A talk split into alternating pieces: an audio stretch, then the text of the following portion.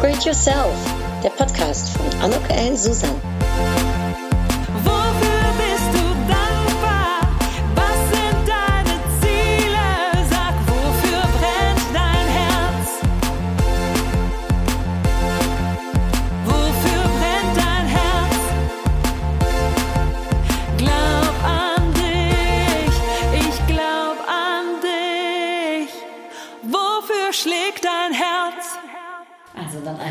Ein herzliches Willkommen bei meinem Podcast Upgrade Yourself. Glaubt man nicht, ich bin in den Taunus gefahren, äh, mit meinem neuen Wagen übrigens, äh, und sitze jetzt also hier bei einer Frau, die genau wie ich gerade ein Buch beim Haufe Verlag rausgebracht hat. Ähm, Iris handelt vom Erfolg. Und da sprechen wir bestimmt gleich ein kleines wenig drüber.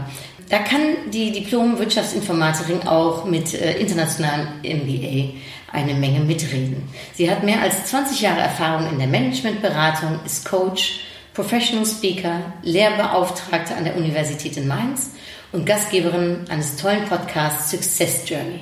Da geht es unter anderem um auch die Ziele zu erreichen.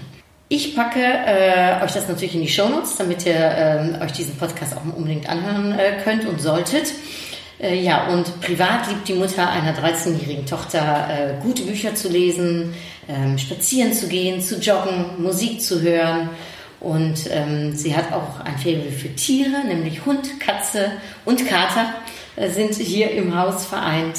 Und ja, liebe Claudia Ruprich, ich danke dir für deine Gastfreundschaft. Wir haben gerade entdeckt, dass wir beide Ingwertee sehr, sehr gerne mögen. Ich freue mich auf unser Gespräch. Und vielleicht, um einfach mal anzufangen, äh, Katze, Hund äh, und Kater, wie verträgt sich das? Bist du mit Tieren groß geworden oder? Ähm, also, liebe Anuk, erstmal ganz herzliches Dankeschön für die Anmoderation, diese nette. Ähm, ja, Mensch, wie sind wir auf diese Fellnasen gekommen? In einer gewissen Art und Weise irgendwie in Sachen Zufall. Ähm, an den Katzen ist schuld unsere Tochter, denn als wir hier in den schönen Taunus gezogen sind, da war sie drei Jahre alt und die Nachbarskatze ist immer hier in unserem, wir haben einen riesengroßen Garten, immer dort herumgestreunt und das fand unsere Tochter wahnsinnig toll, wahnsinnig spannend und mein Mann war so nicht so, so ein Katzenliebhaber, ich total und naja, dann haben wir irgendwann gedacht, Katze, vielleicht eine Katze, aber nee, eigentlich nicht, weil ich habe eine Katzenallergie. Ach. Genau. Und wusste aber, es gibt aber Katzenarten oder Katzenrassen, sollte ich eher sagen, ähm, wo, man, äh, wo man nicht so allergisch darauf reagiert. Das sind unter anderem, es gibt mehrere Sorten, aber unter anderem Maine Coon Katzen. Maine Coon Katzen sind so ganz große Katzen. Sie kommen von ähm, so von den Wildkatzenarten, also ganz langes mhm. Fell und verglichen mit einer normalen Hauskatze viel größer, viel schwerer. Unser Kater hat stolze 6,5 Kilo. Boah. Also ist größer als der meinte, genau. Größer als der ein oder andere Hund. Und ja, aber warum die? Ich habe kennt, kennt bestimmt jeder so, wenn man sagt, ach, ich gucke einfach mal, ich google mal ja, wo so der nächste Maine Coon Züchter ist. Und siehe da, es war direkt im Nachbarort, ungefähr fünf Kilometer von hier und ein Wurf war da und wartete. Zufälle bestehen nicht. Ne? So ist es, genau. Also sind wir dahin und dachten, hm, nee, wollen wir nicht. Und dann war es eigentlich schon zu spät. Und wir wussten, es soll ein Katzenpärchen sein. Und dann sind die bei uns eingezogen und haben uns so richtig... Also sind Geschwister. Das sind Geschwister, genau. Thaddeus und Tinkerbell. Tinkerbell ist so eher so die feine Dame. Und Thaddeus ist der absolute Rüpelkater. Ähm, der hat wirklich alles im Griff, auch wenig Respekt. Und äh, ja, das war so eine ganze Zeit lang, viele, viele Jahre. Ähm, die sind jetzt mittlerweile acht und dann vor fünf Jahren ähm, sind ein paar Dinge in dem Familienkreis passiert mit Todesfällen, ähm, was meinen Mann und mich dazu veranlasst hat, ein bisschen zu überlegen, ähm, was ist denn eigentlich wichtig? Wir sind beide, also auch heute noch immer viel am Arbeiten, aber so ähm, wenn auf einmal der eine stirbt, dann der andere stirbt und das in schneller Reihenfolge äh, hat uns zu denken gegeben. Und dann haben wir bei einem Gespräch rausgefunden, so abends beim Abendessen, dass mein Mann schon immer einen Bobtail haben wollte. Diese ganz großen Hunde, so ganz wuschelig. Ne? Wenn man die so kennt. Und ich saß mit großen Augen da und habe gesagt, Mensch, das gibt's doch gar nicht. Ich auch. Nein. Und das ja. habt ihr vorher nicht Nein, gewusst. überhaupt nicht. Also wir waren zu dem Zeitpunkt schon, also ich weiß es nicht, äh, zehn, mein Mann könnte es genauer sagen, äh, ich glaube so 13 Jahre zusammen. Und wir wussten das nicht. Also, ist ja verrückt. Und dann haben wir geguckt und haben, seitdem weiß ich, dass äh, wenn man ein Bobtail besitzt, ungefähr sich auf vier Stunden Bürsten einmal die Woche mindestens einstellen muss. Und dann haben wir gesagt, das vielleicht doch kein Bobtail. ja. ja, und dann haben wir ähm, aber trotzdem weitergeguckt und was pflegeleichtes sollte es sein und wuschelig auch. Und dann ist Mathilda hier eingezogen. Und äh, äh, Mathilda ist ein Pon, das ist ein polnischer Hütehund. Mhm. Ähm, alle Hundebesitzer in unserem Bekanntenkreis haben gesagt, seid ihr des Wahnsinns, einen Hütehund zu holen, ihr als Hundeanfänger? Weil Hütehunde haben ihren eigenen Kopf. Weißt du, die müssen, wenn sie die, die, die Schafherde zusammenhalten, die müssen, natürlich hören sie auf den Schäfer und auf seine Befehle, die er auch über den Zug pfeift, aber mh, sie müssen aber schon eigenständig auch Entscheidungen treffen können. Und ja, ich kann im Nachhinein auch sagen, das tut auch unser Hütehund, also ähm, so quasi das Rheinnorden in die entsprechende Rudelkategorie im, der Familie Hupprich, ist ein permanenter Prozess ähm, eine echte Lernkurve auch für die Besitzer, aber es ist gut und macht vor allen Dingen viel Spaß. Schön. Ja. Und die harmonisieren mit den Katzen. Also Katze und Hund harmonisieren auch. Also am Anfang überhaupt nicht. Die Katze war das erste Dreivierteljahr fast nicht mehr zu sehen, war ganz, ganz schlimm, ganz schlimm. Wo wir gedacht haben, oh Gott, was haben wir getan? Und dann muss es irgendeine Situation gegeben haben, die wir aber nicht mitbekommen haben, wo die Katze wohl mal gesagt hat, jetzt ist gut. Und ähm, Coon, die können, man sagt so, die, die reden in Anführungszeichen. Also das heißt, die miauen viel. Die kommen zu einem und wenn die was wollen, setzen sich vor einen hin und dann fangen die an zu quatschen. So, und äh, jedes Mal, wenn Mathilda eine Katze sieht oder Kater sieht, dann ist die, sprintet sie los. Und wenn es die Katze ist, die erzählt ihr was. Wir wissen nicht was, aber sie erzählt irgendwas Spannendes. Der Hund stoppt. Und ähm, beim Kater ist es anders. Der wird abgeschleckt. Und zwar so in die, Ohr, die ich glaube, keine Kater hat so saubere Ohren wie unsere. Und ähm, auch so, dass, äh, ich, ich, wie soll ich das sagen? Also jedes Mal ist es so, als wenn unser Hund jedes Mal einen Blackout hat und äh, nach zehn Minuten kommt der Kater wieder vorbei, dann geht's wieder los. Also dann springt sie auf ihn, hält ihn fest, schlägt ihn ab und, und er lässt sich's aber gefallen. Ja. Also wir haben am Anfang gedacht, oh Gott, wie brutal für den Kater, bis ich meinem Mann gesagt habe, hör mal, der schnurrt. Der findet das gar nicht so schlimm, wie wir das denken. Also es macht, macht jede Menge Spaß, macht jede Menge Dreck und ähm, ja, ist einfach so schön. Toll. Tut gut. Ach, wie schön. Hat dann der Moment für euch auch dafür gesorgt, dass ihr euch beruflich verändert habt? Weil du bist ja, äh, ich, ne, ich habe eben schon erzählt, du machst ja verschiedene Sachen. Mhm. Ne? Von Unternehmensmann, Wirtschaftsinformatikerin, Coach. Ähm, kannst du mir so ein bisschen sagen, wie, wie ist so der Wandel da bei dir entstanden? Und, und hat das, hat das nochmal was vor ein paar Jahren, als du von dem Erlebnis gerade Mhm. erzählt hast, hat das dann noch was mit dir äh, da gemacht? Ähm, Also es fing alles mit dem Wirtschaftsinformatikstudium an, das ich gemacht habe. Allerdings nicht direkt nach dem Abi. Nach dem Abi wusste ich ehrlich gesagt gar nicht, was ich tun sollte. Ich habe mich so aufs Abitur konzentriert und dachte dann, naja, Englisch-Leistungskurs, dann studiere mal Anglistik und habe ganz schnell gemerkt, das ist es überhaupt nicht. Damit kann ich gar nichts anfangen. Und habe dann eine Ausbildung gemacht. Ich glaube, das ist mit einer der längsten Ausbildungsnamen und also typisch deutsch, finde ich, wird äh, Datenverarbeitungskauffrau. Oh. Also, genau, ewig langes Wort, also heißt so das Kaufmännische plus Programmierung dazu. Das ist so der erste Kontakt gewesen. Darf ich da mal fragen, wenn du sagst Programmierung, das ist ja für mich, dann denke ich in der Zeit, das äh, kam ja alles, äh, kam ja alles auf, total männerlastig, glaube Ja, ich, äh, ja. eher. Wa- Was war da dein Faible? Also kommst du aus einer Familie, wo, wo, wo ihr viel gemacht habt mit dem Thema? Oder? Oh Gott, nein, du, über, überhaupt nicht. Es war das wirklich rein aus der Not, muss ich sagen, entstanden, dass ich eben, ich war im ersten Semester Anglistik und ich kann mich an die Eröffnungsvorlesung dran erinnern, total voller Raum. Ich saß irgendwo in der Mitte und vorne der Prof, der zum ganzen Raum sagt, alle die, die heute hier sind, weil sie denken, dass sie irgendwie Leistungskurs Englisch hatten und dann dachte ich, huch, tick in the box. Und weil sie ähm, denken, sie sprechen gut Englisch und deswegen da sind, dachte ich auch, Tick in the Box, er meint mich, sagt er, die sind hier falsch, die sollten auf die Dolmetscherschule nach, wo auch immer.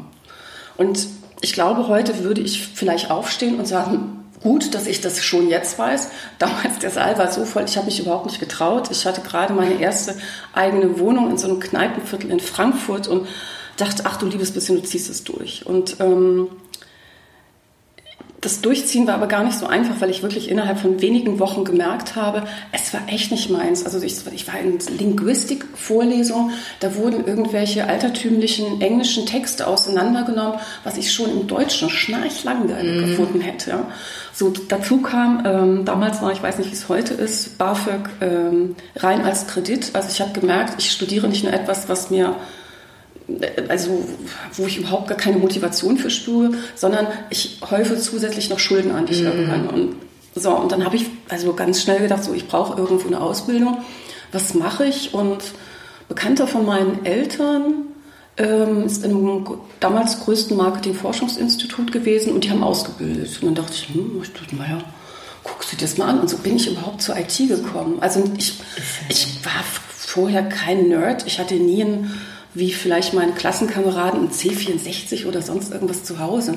Und habe dann aber gemerkt, in der Ausbildung, dass mich das sehr angesprochen hat. Dieses strukturierte, dieses eine Problemstellung bekommen und daraus ähm, ähm, die Logik zu entwickeln, wie das Ganze laufen soll, das Ganze dann umzusetzen und ähm, das ist jetzt alles also wirklich Ewigkeiten her. Ich habe die ersten Programme, das kann man heute gar keinem mehr sagen, auf Kobol geschrieben. Also das denke ich, die wenigsten wissen, was es, es war eine Programmiersprache mal. Also. Und ähm, das war quasi der Weg in die IT. Und immer aber, also nicht IT in dem Sinne so ganz tief mhm. dran, sondern es war immer diese Balance, Wirtschaft und IT. Und das ist es tatsächlich bis heute. Also ich habe dann äh, irgendwann gesagt nach der Ausbildung, Studium wäre aber doch gut. Mhm. Also es war eine Ausbildung. Und, und äh, waren da... Ähm wie war so die Verteilung der Geschlechter? Äh? Oh, es, es, gab ein paar Mädels im, also im Ausbildungsjahrgang, du, jetzt muss ich gerade mal überlegen, war ich das einzige Mädchen oder einzige junge Frau ja zu dem Zeitpunkt. Und ähm, in der Berufsschule gab es ein paar Frauen, ja, aber es war schon eher männerdominiert, klar. War das für dich okay? Also konntest du dich da gut äh, deinen Weg finden? War das sogar angenehm? Also, interessant.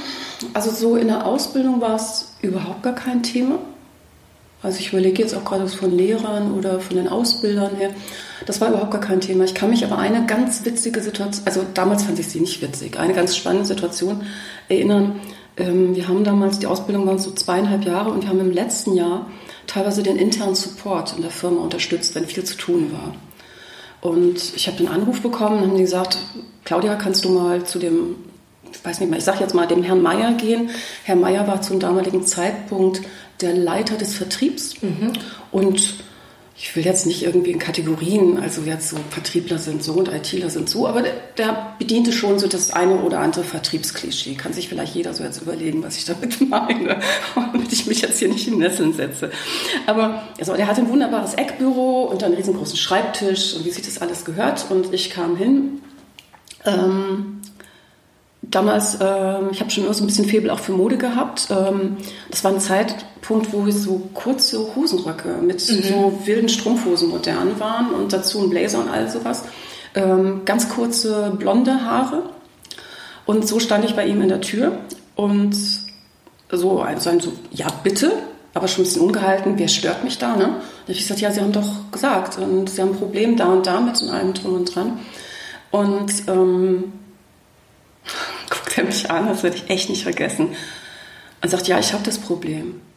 Und dann kommt es, Sie wollen das jetzt lösen? Sie? Heutzutage würde ich sagen, ach, wissen Sie, jetzt wo es mir gerade einfällt, das ist absolut nicht mein Kompetenzbereich und würde mich umdrehen und das Ticket im Support auf gelöst stellen. Ja? Aber damals hat es mich schon extrem geärgert und weil es was mit der Verkabelung mit seinem äh, Laptop zu tun hatte, musste ich, und jetzt kommt das Beste noch, unter den Schreibtisch kriechen. Ach Gott. Genau, es war wirklich, es war also. Und anstatt er vielleicht aufsteht oder sagt, kann ich Ihnen helfen oder so, saß er dann auf seinem dicken Lesersessel und grinste sich noch ein. Mhm. Aber es war, aber das war ansonsten eine Ausnahme. Nee, also es war wirklich, es war eine Firma, die, also das war überhaupt gar kein Thema da, hatte ich so das Gefühl, auch in Sachen Diversity. Ja. Ja.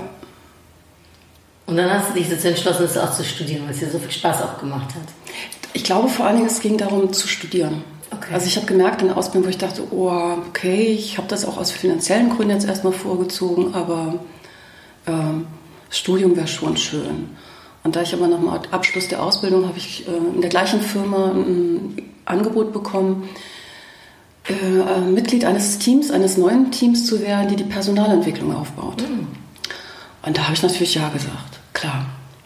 So, und ähm, habe dann gedacht, okay, wenn ich dann Vollzeit den Job habe, studieren willst du immer noch, wie wär's denn mit dem Fernstudium?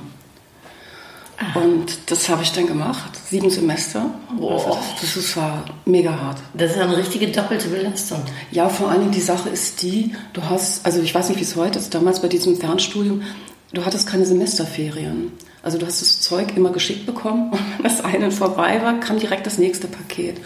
Also es war wirklich, ich habe jeden Abend gearbeitet, ich habe samstags, ich habe sonntags gearbeitet und das war, ähm, das war bitter. Das hat auch keinen Spaß gemacht, sondern das war einfach nur Augen zu und durch, um es zu schaffen irgendwie. Was hat dich da motiviert, um das durchzuhalten? Weil sieben Semester, also ich habe in Holland studiert, ich weiß jetzt nicht genau, aber das sind dreieinhalb Jahre. Dreieinhalb? Jahre, genau. Mhm. Ähm, den, den Abschluss zu haben. Also es war weniger irgendwo der Inhalt. Da waren teilweise ein paar ganz gruselige Themen dabei, obwohl es Wirtschaftsinformatik war, sowas wie Recht, über Steuerlehre. Ähm, Dinge wie, ich weiß noch, Mathematik für Wirtschaftsinformatiker. Da habe ich äh, zwei Semester etwas gemacht, wo ich dachte, was mache ich hier? Ich verstehe es nicht. Also ich konnte die Aufgaben lösen, aber wofür das gut war. Nee, es ging wirklich nur... Dann Sinnbefreites Lernen. Also. ja, absolut. Es ging nur um, darum, den, den Abschluss zu haben. Und ich glaube auch im Nachhinein, ich weiß gar nicht, ob inhaltlich mich das, das ist schon traurig, aber ob mich das so viel weitergebracht hat. Puh, ja. Aber dann hatte ich, was ich wollte. Aber da warst du auch schon, weil du hast ja schon gearbeitet, du warst schon was älter wahrscheinlich, oder? Anfang, mm, ja, Anfang 20 dann. Beziehungsweise nee, mit dem Abschluss würde ich sagen so 25. Wow, eigentlich normal. 26, genau. Dafür, dass man und dann schon eine Ausbildung hat und ein Studium. Genau, genau so. Und dann hatte ich, äh, den, dann kristallisierte sich das während dem Studium so raus und dem Arbeiten. Ähm, also wurde die Beratung für mich immer spannender. Das war so und so ein heiliger Gral. Ähm, zu dem Zeitpunkt war McKinsey bei uns im Hause und die haben im zehnten Stock oben ähm, zum Ärger aller Mitarbeiter alle Konferenzräume belegt und die hatten so eine, so eine mysteriöse Aura um sich. Kennst du die, ähm, Momo? Ist, kennst du das Buch ne, von Michael Ende? ja, das sind doch diese, diese Männer mit, den, die, mit dem, dem Hut oben drauf. Also die, haben so, die laufen so ganz steif durch die Gegend, die sehen alle gleich aus. Und irgendwie, aber im positiven Sinne waren das die Berater dort auch. Frauen wie Männer. Und ich dachte, oh, schick, da wäre ich, das würde ich auch gern machen. Und bin dann nach Abschluss des Studiums weiter bei der Firma geblieben, aber dann von der Personalabteilung in die Beratung gewechselt. Das war Marketingberatung. Und bin dann von dort richtig in die klassische Beratung rein. Und da geblieben bis vor zwölf Jahren und habe mich dann selbstständig gemacht. Wahnsinn. Ja. Was war da, also Beratung, bist du so akzeptiert worden? Kann ich mir vorstellen, ne? weil du hast es von der Pika auf Mhm. gelernt gehabt. Also das könnte ich mir jetzt vorstellen, dass du wahrscheinlich da gar nicht so äh, Schwierigkeiten hattest, um da auch richtig gut anzukommen. Absolut, wobei ich muss, also ja, muss aber auch dazu sagen, es war eine ganz, ganz tolle Beratung. Lotus Consulting damals gibt es leider so nicht mehr.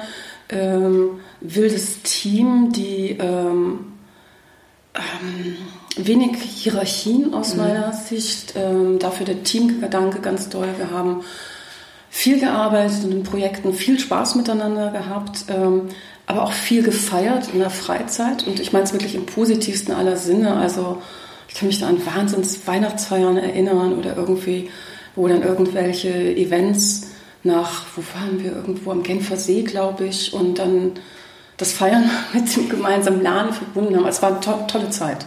Muss ich mir das so vorstellen, wie so man sich Beraterfirmen vorstellt? Also die ganze Zeit arbeiten, arbeiten, arbeiten und Freunde nicht mehr sehen, Familie nicht mehr sprechen, so?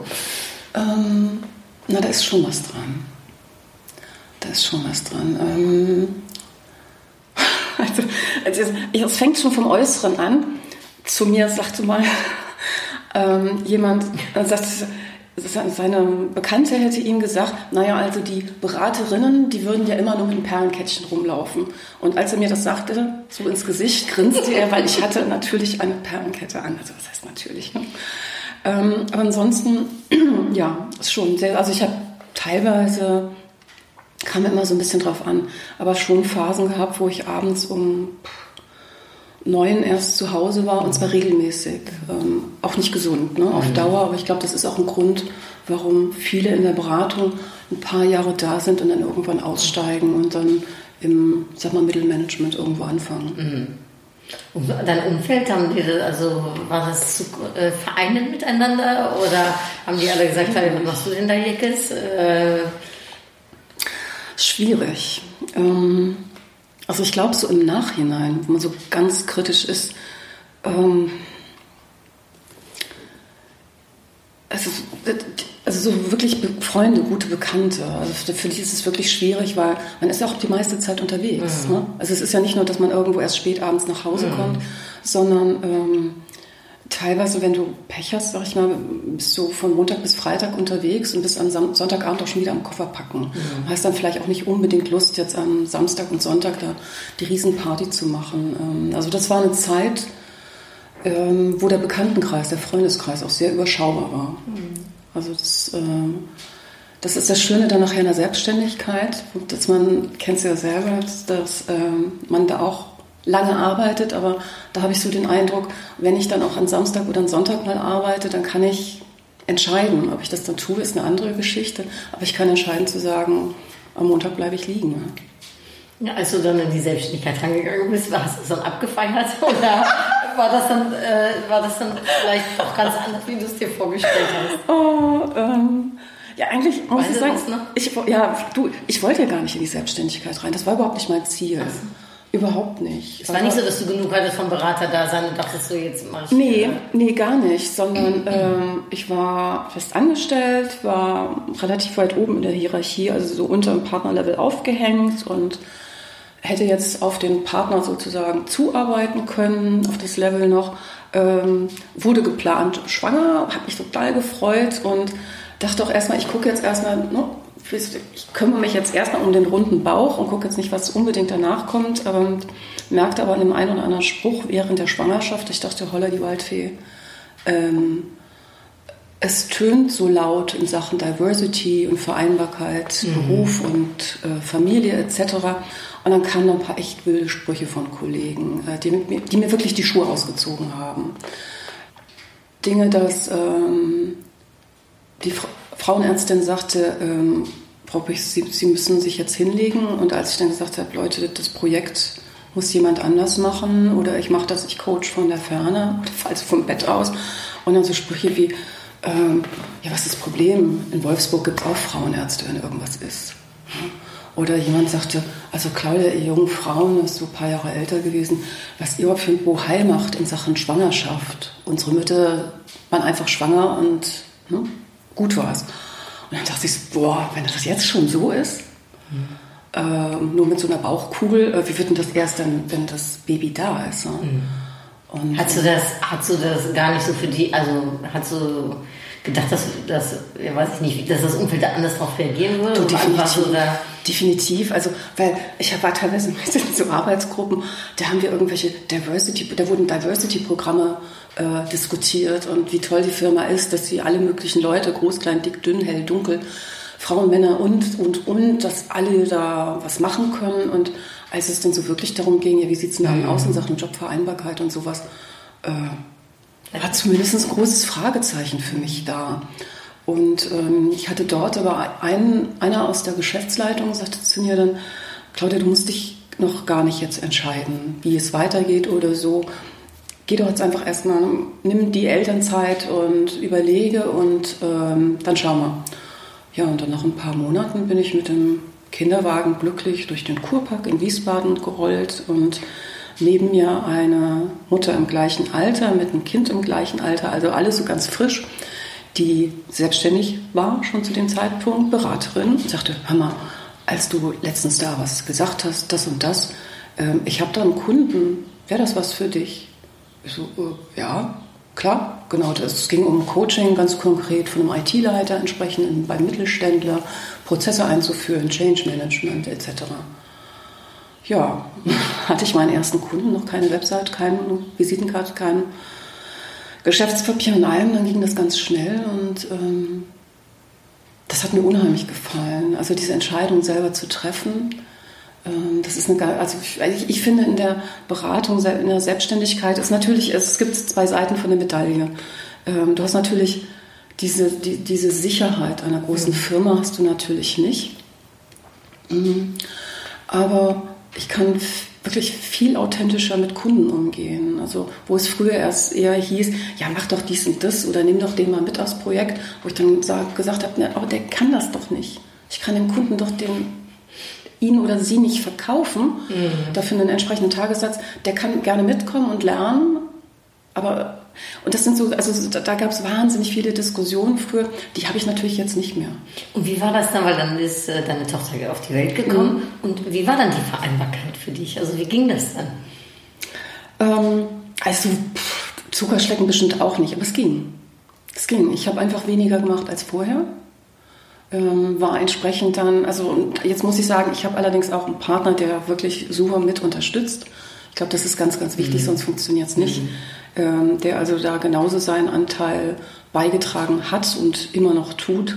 Ähm, sonst wäre das überhaupt nicht möglich gewesen ohne meinen Mann.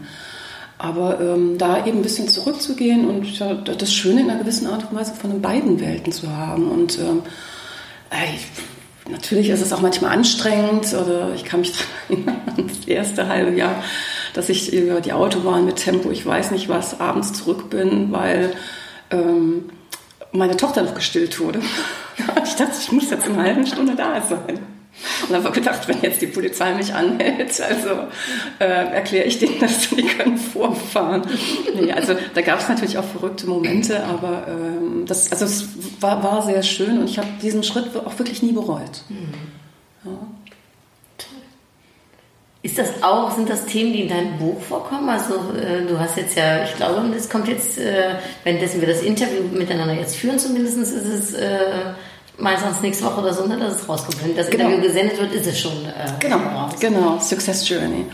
Geht es darum? Also ich glaube vielleicht indirekt, weil ich ähm, gerade im Coaching, in der Beratung aber auch, viel mit Menschen zu tun habe, die entweder schon konkrete Ziele haben mhm.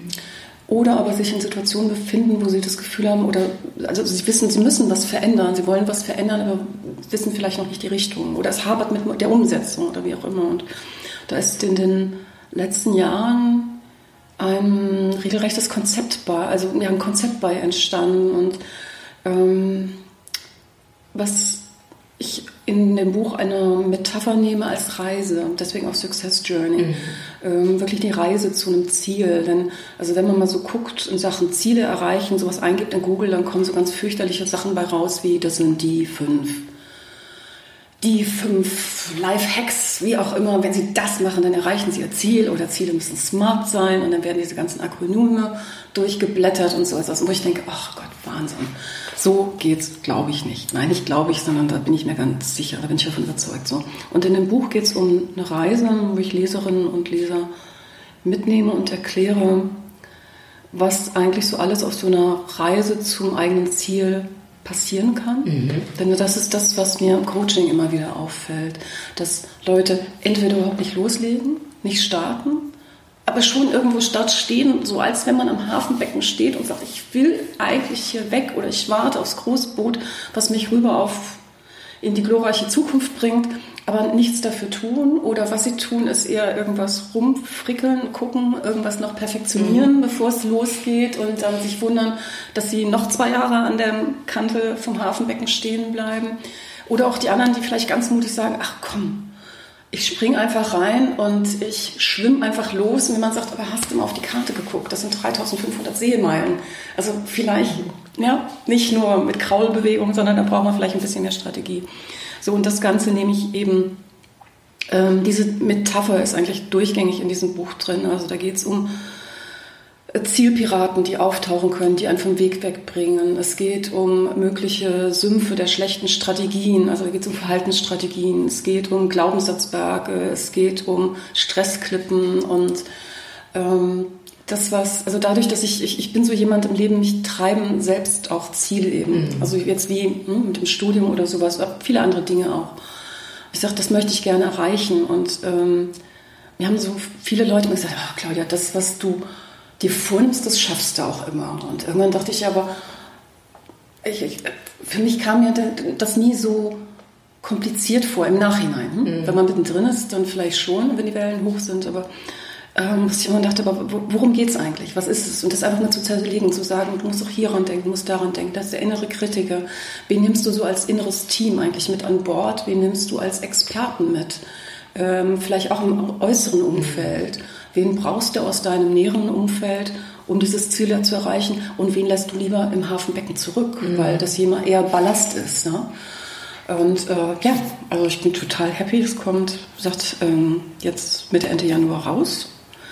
Ich hatte ähm, am 1. Januar ein wunderschönes Erlebnis. Ähm, wir haben hier eine große Party gefeiert. Guter Bekannte von mir steht da und sagt, du, ich lese schon dein Buch. ich so, hä, was? Genau. Habe ich auch gesagt, nee. Er so, doch. Ich so, nee. Und so ging das eine Weile hin und her, Ping-Pong. Und dann grinste er ganz breit und sagte, doch, E-Book. Also es ist sogar, während wir jetzt reden, es ist sogar als E-Book schon seit mehreren Tagen verfügbar. Das ist ein ganz tolles Gefühl. Und ähm, ja, wenn es dann natürlich so richtig im Hardcover und so, so oder? Aber ähm, wie aufregend. Oh, ja, ich finde es also es ist ganz, ganz, ganz, ganz, ganz toll. Es ist äh, dein zweites Buch aber, oder? Also zweieinhalbtes, weil ich habe in einem Buch ein äh, E-Book mitgeschrieben mhm. mit vielen, aber so in Bezug auf wirklich eigenes Buch, ja, das ist das zweite. Das erste Buch, ähm, vielleicht das ist auch, dann tue ich das, packe ich das auch in die Show Notes. Das geht. Das nennt sich Wuselmanagement. Mhm. Wie sie den inneren Kritiker für sich gewinnen und geht eben wirklich um den inneren Kritiker oder die inneren Kritiker, muss man sagen. Da gibt es ja ganz unterschiedliche. Mhm. Und da beschreibe ich die äh, vom Zwergenmacher, der einen klein hält und klitzeklein. Und äh, es gibt den Druckmacher, es gibt den Dunkelseher, der die vermeintlichen, unvermeintlichen Katastrophen heraufbeschwört, ne? der sowas sagt wie, boah, wenn du das machst, dann, das geht schief, ja? Mhm. das gibt die riesengroße Katastrophe oder der Regelfanatiker, der einem immer zuraunt, was wie wo sein muss oder nicht sein darf, der sagt, das tut man nicht oder äh, das muss so sein, das haben wir schon immer so gemacht und und und und vor allem, wie man mit dieser ganzen Bande richtig umgeht. Oh, wie spannend. Ja das, das, passt ja auch sehr schön zusammen. Ne? Du gehst mit einem Kritiker und jetzt gehst du im Prinzip, machst, hast einen weiteren genau. Schritt gemacht ne? zum Thema von wie, ja, wie geht es denn mit dem Erfolg sozusagen? Sehr, sehr gut, genau. Also es ist, ähm, ich habe mit dem inneren Kritiker angefangen, ähm, eigentlich aus einer ganz witzigen Situation raus. Ähm, ich habe, ich war damals in einer ähm, Rund, wie sagt man denn, in so einer Mastermind-Gruppe, würde man heute sagen, mhm. mit mehreren Coaches und habe von der Situation erzählt, wo ich meinen eigenen inneren Kritiker und ähm, ich kann ruhig sagen, ich bin Expertin für den inneren Kritiker, nicht nur weil ich das Buch geschrieben habe, sondern ich die Bande auch kenne und seit Jahren manage.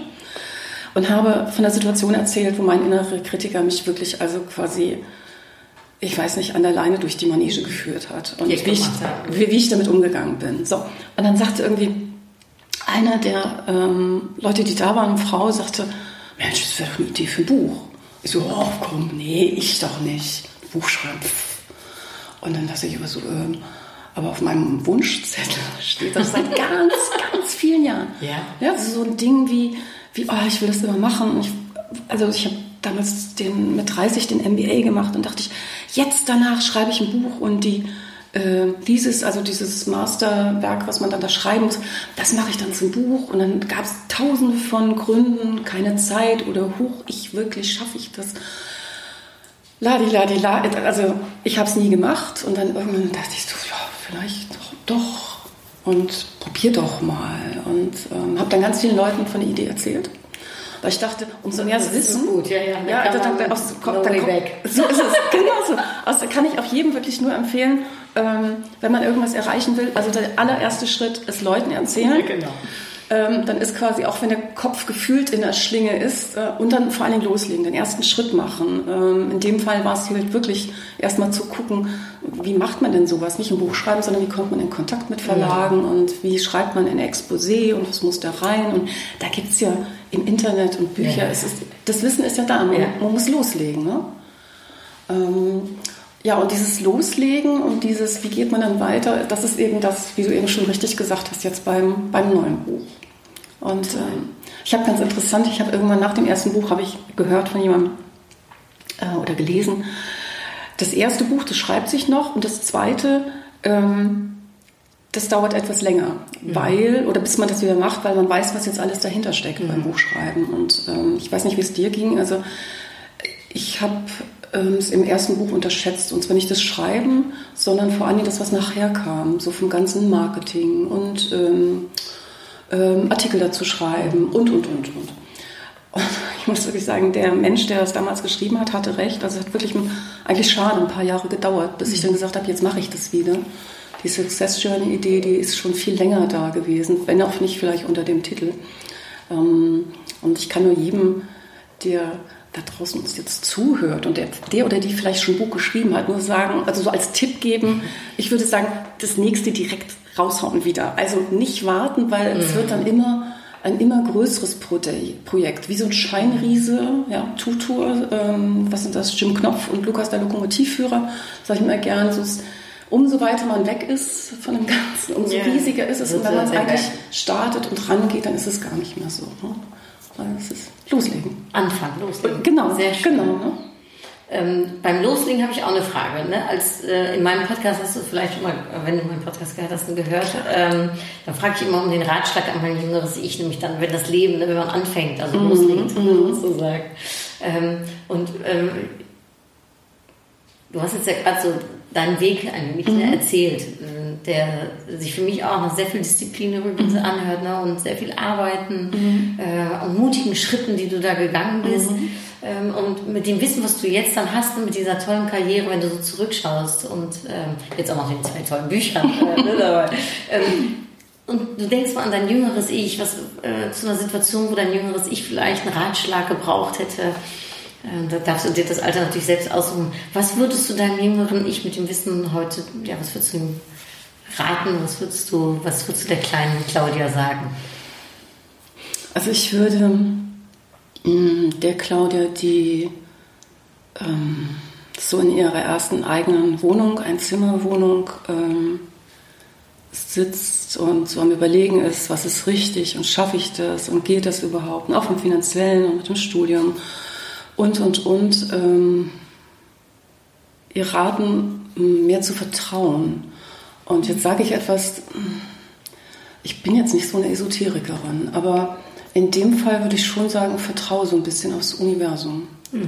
Und einen Blick nach vorne und versuche nicht alles zu kontrollieren, sondern schick ruhig mal den einen oder anderen Wunsch einfach los und ähm, vertraue daran. Schön. Hm. Ist das was, was du jetzt auch machst? Ähm, ja, ab und an vergesse ich es aber. Weil das ist das Schöne an den Ratschlägen an Sie gerät, weil, weil ich dann ganz oft denke, es sind auch Ratschläge, die man äh, definitiv. für sich heutzutage auch noch braucht. Und sich dann dem jungen Ich zu sagen, ist es manchmal so, dass man dann durch sich erinnert, ach ja, eigentlich ein guter Ratschlag, also so habe ich das, das ist immer richtig, könnte ich jetzt auch umsetzen. Du, absolut. Also ich muss ganz ehrlich sagen, ähm, also ich war vor ein paar Wochen total gestresst, wirklich. So, also richtig so, ne, dass das Stress. So ganze Ende Jahres, äh, kurz vor Äh, Weihnachten. genau die Woche, genau. Und ähm, dann habe ich was gesucht im Manuskript von einem neuen Buch. Und dann, das war total verrückt, dann ist mein Blick auf etwas, da geht es um Stress und Achtsamkeit und Resilienz und alles Mögliche. Und ich dachte, Claudia, das hast du geschrieben. Und du sitzt jetzt hier und bist gestresst bis zum Anschlag. Was ist los? Ich dachte, du liest jetzt einfach dein eigenes Kapitel nochmal, guckst mal. Und die Übungen, die da drin sind, die machst du jetzt. Ja, ähm, ja sehe ich genauso wie du, Anouk. Das, ähm, also man muss ja auch nicht immer perfekt sein, oder? Also man darf ja auch Dinge vergessen, oder? Ähm, Ich habe letztens geschrieben und mein Podcast, die Sendung, äh, erfolgt durch Imperfektion. Ja, Und manchmal ist gerade gut, wenn man eben nicht so perfekt ist. So ist es, so ist es. Aber also zumindest für Menschen, ich habe einen leichten Hang, manche würden jetzt lachen dazu, aber einen leichten Hang zum Perfektionismus. Ähm, das hat Vorteile bei bestimmten Sachen, aber hat natürlich auch definitiv Nachteile. Also so Menschen, die so ganz locker Dinge angehen, die beneide ich. Ja, die so, die so losschmuddeln, würde ich mal sagen. Weißt du, diese, ich denke, das, damit kannst du doch nicht rausgehen. Ich würde es nicht machen, aber so ein bisschen die Haltung einnehmen. ich finde es toll. Ja, Mhm. ja. Klasse. Ach, ich merke schon, eigentlich könnten wir noch einen zweiten, äh, noch, noch mal zweiten Podcast haben. Vielleicht, wer weiß, äh, kommt das äh, noch. Also äh, ich freue mich auf jeden Fall mit dir als, äh, ähm, da ich ja auch mein Buch äh, über den Haufe verlängst, Ja. sozusagen Kolleginnen Genau. und freue mich ganz doll. Ich hoffe, dass es richtig, richtig, richtig toll läuft, dass du ganz viele Bücher verkaufen wirst, schön äh, deine Message äh, breit äh, tragen kannst. Dankeschön. Und ähm, ich würde gerne mit dir ähm, abrunden, das Gespräch mit ein paar kurzen Fragen und ein paar kurzen Antworten. Ist das okay? Na klar, gerne. Und zwar das erste, was ich dich fragen wollen würde, was war so rückblickend dann dein größter Erfolg? Deine Erfolgsstory. Oh. Ähm, da kann ich gar keinen einzelnen, also wenn ich jetzt so meine Lebenslinie, die vergangene vor mir sehe, da fällt es mir schwer, einzelne Punkte zu packen, sondern ich würde tatsächlich die ganze nehmen. Gibt es ein paar kleine Highlights äh, daraus? Ich, ich glaube, so. Also nat natürlich, also wenn ich jetzt sage, Highlight, ich habe jetzt gerade eher vom Beruflichen überlegt. Also ähm, es, das Highlight oder die beiden Highlights, ähm, die mich sehr geprägt haben, ist ähm, die Geburt meiner Tochter und äh, die Heirat mit meinem Mann, definitiv. Und so, ähm, aber beruflich fällt es mir wirklich schwer. Also es ist, da ist es eher wie so eine Art Perlenkette. Da wüsste ich jetzt nicht, welche Kette ich, oder welchen Perle ich da rausnehmen sollte. Die gehören wahrscheinlich auch zusammen als So ist Kette, es. oder? So ist es, Ähm, genau. ja, verstehe ich gut. Genau. Und auf was möchtest du nicht mehr verzichten? auf, ähm, auf die Entscheidungsfreiheit, die ich als Selbstständige habe ähm, und die Wahlfreiheit, die mir dort auch zur Verfügung steht. Also auch Dinge, auch geschäftlich ähm, zu ändern, anzupassen, Dinge auszuprobieren, ähm, Dinge hinter mir zu lassen. Ja. Hast du eigentlich ein, äh, ein Vorbild, wenn du so äh, rückblickend schaust, was dich vielleicht immer mit angetrieben hat oder was, was dir geholfen, Vorbild geholfen hat? Also es, es gibt eine Person, ähm, die würde ich mal sehr gerne kennenlernen, mit der würde ich sehr gerne sprechen, die mich fasziniert, das ist Richard Branson. Ähm, weil was mich an ihm fasziniert, ist die ähm, Risikobereitschaft als Unternehmer, dass er ja auch also viele, viele Firmen gegründet hat, viel ausprobiert hat, vieles aber auch wieder sein gelassen hat. Das finde ich sehr, sehr bewundernswert. Ich, so, ich finde, da braucht man sehr viel Mut zu. Jetzt ist er aber nicht unbedingt, ist nicht mein Vorbild. Ähm, was ich aber mache, und seit vielen Jahren ist, je nachdem, wo ich stehe im Leben, ähm, von der Weiterentwicklung her, egal ob das jetzt, ähm, ich weiß nicht, das MBA-Studium war oder ich habe dann eine sehr intensive Business-Coaching-Ausbildung gemacht und das Coaching dann aufgebaut und dann das äh, Professional Speaking und, und, und, dass ich, ähm, ich habe temporäre Vorbilder. Und zwar Menschen, die in dem Moment weiter sind als ich von der Entwicklung.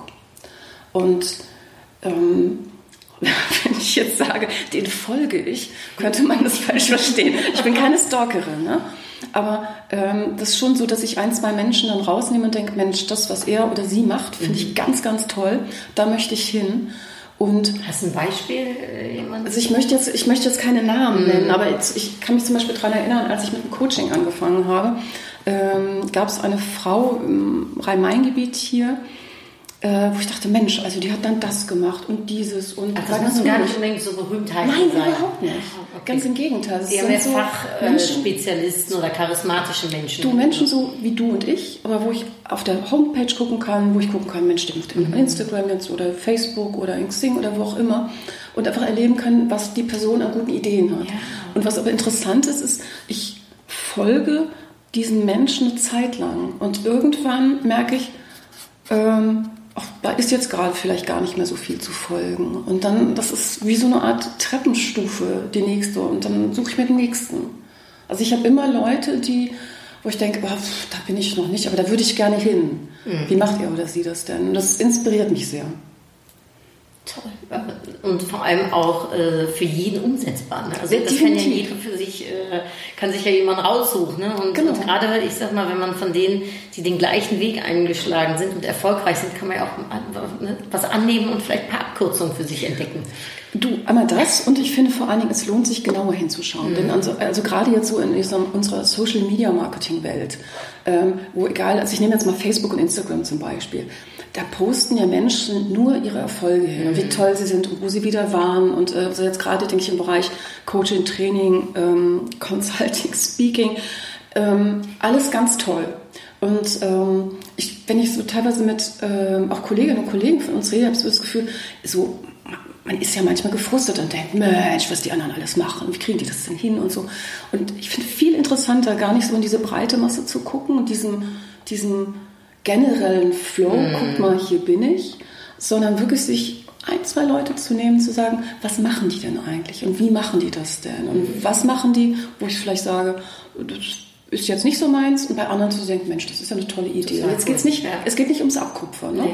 Also jetzt da inspirieren lassen. Genau. Und zu sagen, Mensch, tolle Idee oder ähm, also auch, ähm, ich denke auch zu ak ähm, akzeptieren und wer- wertzuschätzen, dass jemand weiter ist als man selber und nicht neidisch zu sein, sondern das auch gönnen zu können. Ne? Also mit mir, mir hilft es ja. Ähm, das wäre meine abschließende Frage. Vielleicht resultiert ja so ein bisschen daraus, von dem, was du gerade sagst. Hast du ein Lebensmotto, als das du folgst? Mhm. Dich so eine Art Leitrat ist für deine. Du hast ja echt viel umgesetzt, viel erreicht, viel gemacht. Also, wir haben ja nur über die Hälfte geredet, äh, gefühlt. Ähm, Also, also ich weiß nicht, ob es ein Lebensmotto ist, aber ein Spruch, der mich ähm, seit jetzt fast 13 Jahren begleitet und zwar der mir so gut gefallen hat, dass ich ihn auf die allererste Webseite von einer eigenen Firma gemacht habe, ist von Francis Picabia und der heißt Der Kopf ist rund, damit das Denken die Richtung ändern kann. Das den kenne ich noch nicht. Kannst du nochmal wiederholen, vor allem den Namen, weil das habe ich gar nicht Francis Picabia, Picabia. Picabia mit C geschrieben und der Kopf ist rund, damit das Denken die Richtung ändern kann. Mega. Ja, ich finde den Echt. ganz äh, toll. Der hat was, ja. Ich habe schon gedacht, ob ich mir das äh, einen Aufkleber riesengroß aus den Firmenwagen Ich dachte, dass du jetzt sagen willst, dass ich mir das eintätowiere. Nein. nee. Das wäre ein bisschen lang für den vorbei, genau. Ja, das könnte ich mir gut vorstellen. Schön. Dankeschön. Also danke, dass du das mit uns geteilt hast. Ich sage ja immer, diese Podcasts, ich lerne ja immer selbst so viel äh, daraus. Und äh, das ist für mich auch wieder eine total schöne Inspiration. Ähm, wenn du meinen Podcast also gehört hast, weißt du, dass wir immer enden mit den Upgrade-Karten. Und da würde ich dich jetzt bitten wollen, um auch zum Abschluss eine Upgrade-Karte zu ziehen. ja. Ich bin gespannt. Ich glaube, die will zu mir. Das kann sein, weil es niederländisch ist, dass ich Aber- dir dabei helfen kann, aber das ist niederländisch wie Deutsch. Wahrheit. Okay. Was ist mein Motto jetzt? Das, da, also, das muss nicht dein Motto sein, das kann etwas sein, vielleicht sehr ein. Impuls oder etwas zum. Nachdenken. Vielleicht hast du auch direkte, äh, spontane Idee äh, bei dem Wort, muss aber nicht sein. Also Wahrheit finde ich wichtig. Ganz, ganz wichtig. Und zwar Wahrheit den anderen gegenüber, wie sich selber auch. Ja. Und vielleicht auch zu, zu erstmal zu überlegen. Also ich glaube, gerade so in dieser, dieser teilweise manchmal dem gefühlten Stress und wenn viel los ist, egal beruflich und also privat, persönlich, wirklich zu überlegen, was ist meine Wahrheit. Schön.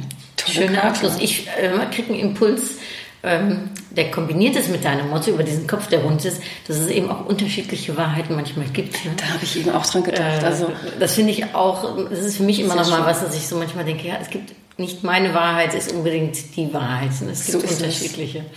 Also abs, abs, absolut. Ne? Fällt einem manchmal schwer, das zu akzeptieren Ja. beim Gegenüber. Ja. Ich glaube aber, dass ähm, viele Konflikte ähm, da aus der Welt geräumt wären, wenn man die Wahrheit der anderen akzeptieren würde und dass der andere, also der Ge- Gegenüber, die Welt ruhig auch anders sehen darf als man selber. Sehr schön, vielen Dank. Ja, also ja, danke dir. Äh, Du hast die Karte gezogen. Ich danke dir, Claudia. Also ähm, ich kann mit Wahrheit sagen, dass es mir wahnsinnig viel Spaß gemacht hat. Dito, vielen, vielen. Dank für das schöne Gespräch Danke. und ähm, äh, ich werde mir dein Buch äh, sofort auf jeden Fall bestellen, ist ja, Ja, klar. Ich habe es jetzt natürlich noch nicht, aber was noch nicht raus ist. Aber dann hoffe ich, dass wir uns bald wiedersehen, damit du es mir auch persönlich unterschreiben kannst. Das machen wir auf jeden Fall. Sehr, sehr gerne, liebe Anouk. Also toi toi toi, ich danke euch fürs Zuhören. Ich bin mir sicher, ihr habt ein paar tolle Impulse äh, mitbekommen äh, aus dem Gespräch. Äh, ich danke euch fürs Zuhören. Wenn es euch gefallen hat, teilt es äh, äh, auf den sozialen Medien sehr gerne. Da freuen Claudia und ich uns. Und ja, äh, ende und sage zu ziens, groetjes en tot gauw. Doei!